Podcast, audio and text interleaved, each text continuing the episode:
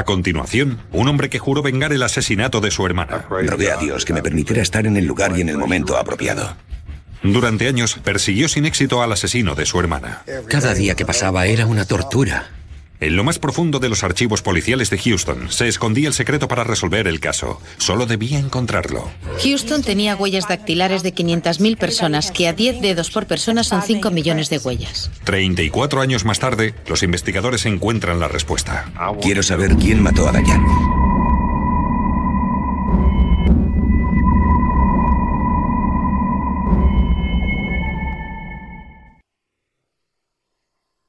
En diciembre de 1969, Diane Maxwell entró en el aparcamiento de su empresa en Houston, Texas. Era domingo y el centro de la ciudad estaba prácticamente desierto. Diane trabajaba para la empresa Southwestern Bell y su turno empezaba a la una. Pero nunca llegó a entrar en el edificio. Media hora más tarde, un vagabundo vio a alguien que se alejaba de una caseta al lado del aparcamiento. Se dirigió hacia allí y pasó muy cerca de él. Luego entró en la caseta y se encontró con una muchacha tumbada, con las manos atadas, y le preguntó si le habían agredido sexualmente. Y ella respondió que sí. Ella le pidió que le soltara, pero él se negó. Solo aceptó ir a llamar a la policía. Pero por desgracia, cuando llegó la policía, Diane Maxwell, de 25 años, ya había muerto. Estaba tumbada de espaldas, con la ropa interior revuelta, y presentaba una herida de unos dos centímetros encima del ombligo. Diane, con 25 años, era madre soltera y tenía un hijo de cuatro años. Le aseguro que fue la experiencia más devastadora de mi vida. Mi primera reacción fue negar que hubiera ocurrido. Dije que era imposible, que Diane no podía haber muerto. Cuando llamó mi padre, apenas podía hablar. Y mi madrastra, que estaba mucho más entera, teniendo en cuenta las circunstancias, se encargó de darme más detalles. En busca de pruebas, la policía registró a fondo la caseta. Entre los desperdicios encontraron una manta arrugada de color rosa y una chaqueta gris de hombre. Había sido el trastero de una gasolinera, por lo que allí dentro había cualquier cosa imaginable, desde manuales de mecánica hasta viejas latas de gasolina. El único testigo era el vagabundo Willie Bell. La única descripción que teníamos era la de un hombre negro con el pelo afro. En el bolso de Diane no había dinero, ni las llaves de su coche, un Mustang rojo nuevo que también había desaparecido. La policía lo encontró nueve horas más tarde, a un kilómetro y medio de distancia. El coche estaba cerrado y las llaves puestas. Por tanto, el asesino de Dayan había cogido sus llaves y se había llevado el coche. Tras la autopsia, el forense confirmó que Dayan había sido violada y le habían asestado un solo navajazo, con una precisión quirúrgica que le había seccionado una arteria. Cabía la posibilidad de que el asesino fuera un profesional de la medicina. Y como la cárcel de Huntsville una de las más grandes del estado, solo estaba a 100 kilómetros de allí, también hubiera podido tratarse de un ex convicto. Cuando salían de la cárcel, Houston era la primera parada, y normalmente solo tenían la ropa que llevaban puesta, y quizá 25 dólares en el bolsillo, que les habría bastado para vivir un par de días, hasta que pudieran encontrar alguna otra forma de sobrevivir. El hermano de Dayan juró hacer todo lo posible para atrapar al asesino. El asesinato de Diane Maxwell conmocionó a todo el mundo, a sus familiares, amigos y colegas. Yo solo sabía que le habían atracado y asesinado, y en realidad nunca pedí más detalles porque no creía ser capaz de soportarlo. El último día de acción de gracias que pasamos juntos, Diane me llevó aparte y me dijo, mira David, si me ocurriera algo, Quiero que tú te ocupes de criar a mi hijo. Y yo le contesté, de acuerdo, Lord. Eso fue menos de un mes antes de que la asesinaran. Más de 20 colegas de Diane abandonaron sus puestos de trabajo en la empresa de teléfonos. Y muchas de las que se quedaron se armaron con cuchillos y punzones para el hielo. Fue muy, muy duro. Y se habló mucho del tema, porque los medios de comunicación publicaron bastante información sobre el caso. O sea que salía en la tele, lo leías en la prensa, y yo recibí muchas llamadas telefónicas, incluso de gente que no conocía de nada. Pero el asesino había robado el Mustang rojo de Dayan y lo había abandonado a una distancia de kilómetro y medio del lugar del crimen. Busqué huellas dactilares en el volante, en el interior de la puerta del conductor y en el cambio de marchas. Al día siguiente vi que había conseguido sacar unas 12 o 15 huellas potencialmente identificables y muchas de ellas parecían recientes. Las huellas, tres huellas dactilares parciales y una huella parcial de la palma de la mano, no coincidían con las del testigo, Willie Bell, que quedó por lo tanto descartado como sospechoso. En 1969, antes de la llegada de los ordenadores, se tenía que comparar cada huella dactilar con todas las registradas por la policía de Houston. Y eso significaba millones de huellas. En Houston teníamos las huellas de 500.000 personas. Si contamos 10 dedos por persona, tenemos 5 millones de huellas. Y si hubiéramos tenido que comprobar una por una esos 5 millones de huellas, no sé cuántas vidas humanas hubiera sido necesario. Habría sido imposible.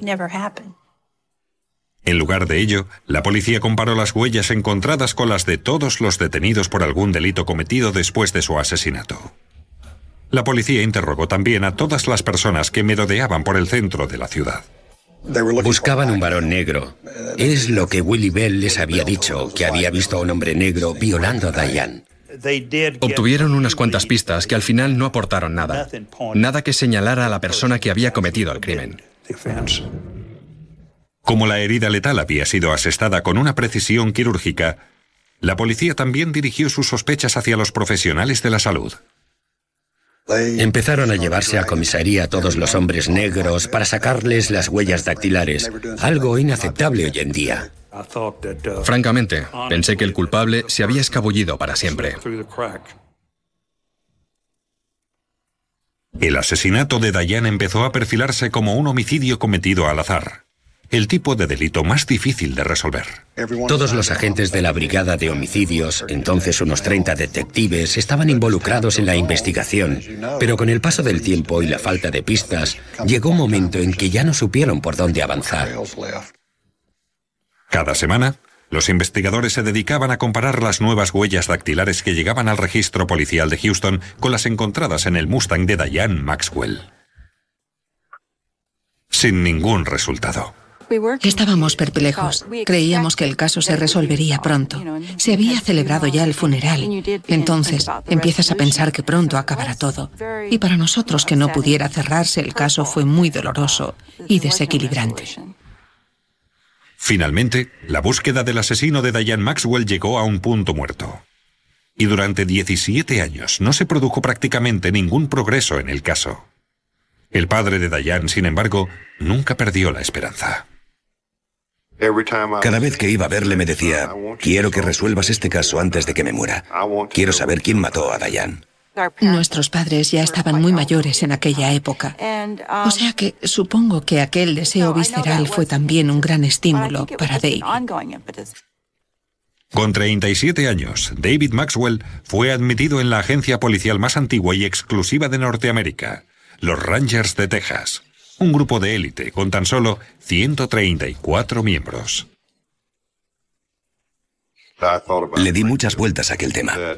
Pensé que si entraba en la policía, si conseguía entrar en los Rangers de Texas y el caso seguía sin resolverse, entonces podría abrir de nuevo el caso y terminar resolviéndolo. Estaba muy afectado por lo que le sucedió a Dayan. Y ese fue sin duda uno de los motivos para que decidiera entrar en la policía. En aquella época, el Departamento de Policía de Houston había adquirido recientemente un sistema informático, AFIS, que era el sistema de identificación automático que puede comparar al instante unas huellas dactilares desconocidas con todas las registradas en la base de datos. David pidió al departamento de policía que entrara en el sistema las huellas encontradas en el coche de su hermana. En aquella época, las huellas desconocidas debían calcarse. Ahora ya no lo hacemos, pero hace años era preciso calcar las huellas para tener más probabilidades, puesto que la resolución de las imágenes no era tan clara como ahora. Por desgracia, no coincidió ninguna. Empecé a pensar que el culpable hubiera muerto, porque me parecía imposible que alguien capaz de asesinar así a alguien al azar no volviera a asesinar de nuevo. El caso volvió a quedar en punto muerto durante otros 17 años. Estaba cada vez más claro que David Maxwell necesitaría ayuda. Durante más de 30 años, David Maxwell estuvo obsesionado por el asesinato de su hermana y seguía esperando encontrar alguna manera de resolverlo. Había conseguido resolver cantidad de crímenes muy complicados y sé que para él era muy importante solucionar este. Por supuesto, era una cuestión muy personal que le afectaba muchísimo. Además, había prometido a su padre que resolvería el asesinato antes de que éste muriera. Pero para entonces su padre ya tenía casi 90 años y se le estaba acabando el tiempo. Me decía que soñaba con ella, que veía a Dayan en sueños y que solo pensaba en esto. Me decía, es lo único en lo que puedo pensar, en Dayan y en la resolución de este caso. Quiero saber quién la mató antes de morir. Sin saber a quién más recurrir, David pidió ayuda a su amigo Jim Ramsey, un veterano investigador de homicidios del Departamento de Policía de Houston. Se conocían desde hacía años, pero David no había hablado nunca a Jim del asesinato de su hermana. Me quedé de piedra. Me parecía increíble que alguien hubiera podido vivir con algo así y no hablar nunca del tema, pero si alguien podía hacerlo, ese era David. No creía necesario ir contando lo que había pasado en mi vida. No pretendía despertar simpatías. David hubiera podido obtener la colaboración de cualquiera en el estado de Texas para trabajar en este caso. Para mí fue un verdadero privilegio que me lo pidiera. La primera prioridad de Ramsey fue examinar la ropa que llevaba Diane Maxwell. Se trataba de ver si podíamos encontrar el ADN del violador para entrarlo en la base de datos. Hoy en día se saca el ADN de todos los delincuentes que entran en la cárcel. Y así se han podido resolver muchos casos que parecían imposibles. Pero la ropa de Diane había desaparecido. Para su gran consternación, alguien la había tirado. Habían pasado tantos años que los encargos del almacén tuvieron que hacer sitio para guardar nuevas pruebas. Entonces, Ramsey intentó interrogar al único testigo del asesinato, Willie Bell. Le seguimos la pista hasta una dirección en California, pero finalmente descubrimos que había muerto a mediados de la década de los 80. Luego las cosas fueron de mal en peor. Las fotos de la escena del crimen y sus negativos también habían desaparecido. Alguien había cometido una grave violación del reglamento policial y se las había vendido a la revista de criminología británica Master Detective en 1971. Sus responsables informaron a los investigadores que ya no tenían ni las fotos ni los negativos. Solo les quedaba un ejemplar de la revista. Les pedí que me la mandaran porque no tenía ninguna imagen de la escena del crimen y no estaban muy dispuestos a hacerlo porque era el único ejemplar que les quedaba. Entonces les pedí que sacaran copias de las fotos. Las fotocopias de las páginas de la revista eran prácticamente inútiles. Entonces, Jim Ramsey y David Maxwell recibieron noticias todavía más nefastas. Las huellas dactilares del asesino, encontradas en el coche de Diane Maxwell, que debían estar en su expediente policial, también habían desaparecido. Era como si cada día cayésemos en el vacío. Sabía que existían y de repente habían desaparecido. Por supuesto, me sentí realmente muy mal. Con la desaparición de todas las pruebas, David tuvo que decirle a su padre que el caso quizá no se resolvería jamás. Rezaba por encontrar una pista, porque sabía perfectamente, como ranger que era, que estaba haciendo todo lo que podía. Pero le pedía a Dios que me guiara hacia el lugar adecuado, en el momento adecuado. Si las huellas dactilares no aparecían, nadie podía hacer ya nada más.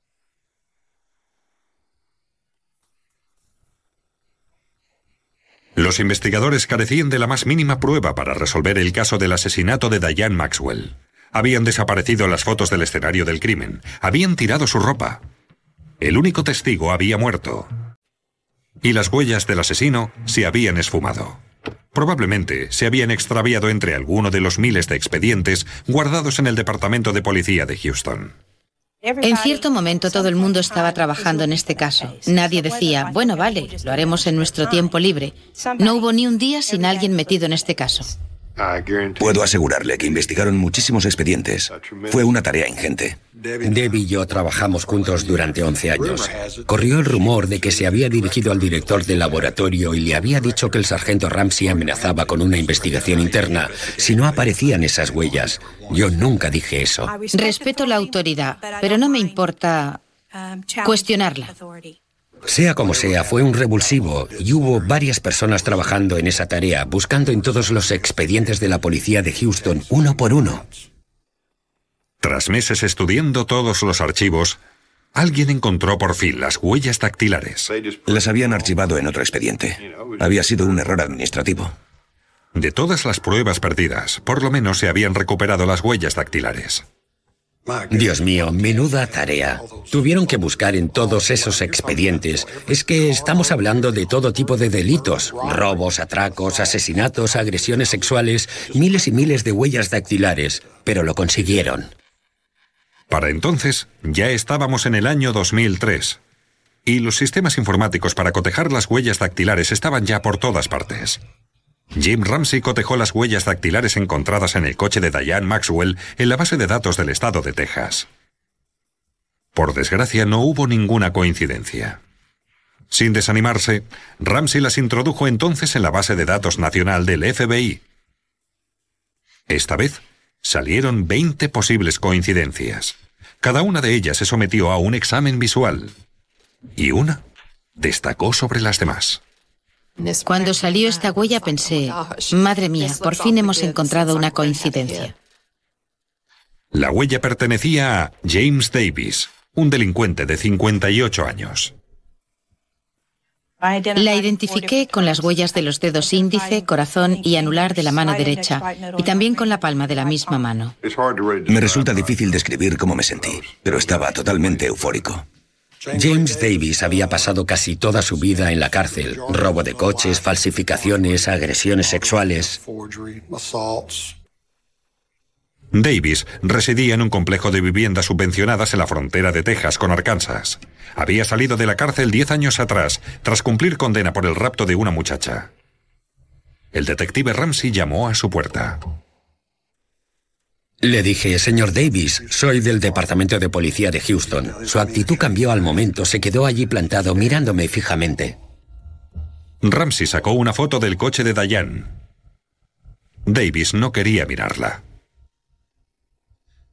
Dijo, no he visto nunca ese coche.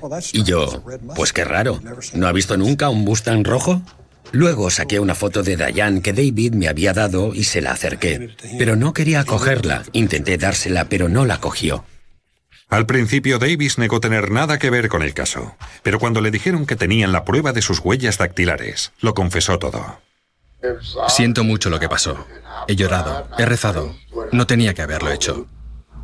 Cuando mató a Diane, solo hacía cinco días que había salido de la cárcel.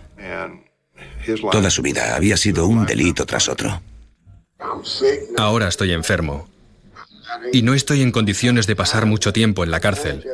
Si tengo que ir, tengo que ir. Pero espero que el juez sea indulgente conmigo.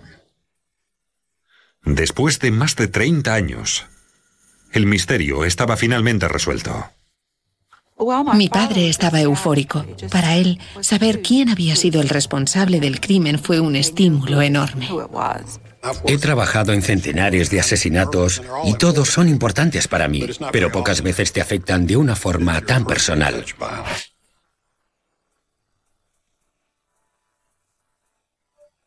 Davis dijo que su móvil principal había sido el robo.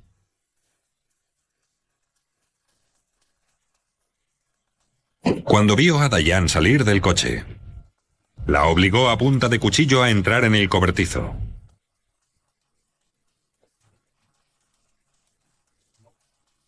Confesó haberla atracado, pero negó haberla violado, aunque las pruebas lo demostraban claramente. Luego, la había matado a puñaladas y se había llevado su coche. Abandonó el Mustang en el otro extremo de la ciudad y dejó sus huellas dactilares y la huella de la palma de la mano. Aunque habían tardado casi 35 años en encontrarle, las huellas dactilares conservadas por la policía no se habían degradado. De no haber sido por el sistema AFIS, nunca hubiéramos podido identificarle. El 15 de enero de 2004, James Davis se declaró culpable de asesinato y fue condenado a cadena perpetua. Nunca le vi arrepentido. Solo pareció arrepentirse cuando se presentó ante el tribunal, se declaró culpable y el juez le condenó a cadena perpetua. El padre de Diane Maxwell vivió suficientes años para ver al asesino de su hija ante la justicia. David fue el verdadero responsable de que no se abandonara el caso. Siempre fue su prioridad. Nunca dejó de tenerlo en mente. Era lo más importante que quería conseguir en la vida. Esta base de datos ha sido un avance tan increíble para la policía para poder resolver muchos crímenes que sin este sistema quedarían impunes. Y ahora con la base de datos del ADN todavía más. Ha significado un avance espectacular para los que trabajamos en este tipo de casos. Los investigadores creen que la solución de este caso fue el fruto de un intenso trabajo, de la cooperación y quizá de algo más. Creo realmente que fue una intervención divina porque basta con pensar en todas las dificultades del caso. No teníamos ni una oportunidad entre un millón de solucionar el misterio. Pero no sé, quizá porque David había vivido de una forma tan altruista, porque se había dedicado con tanta abnegación a la gente de Texas, quizá el Señor dijo, bueno, voy a echarle una mano.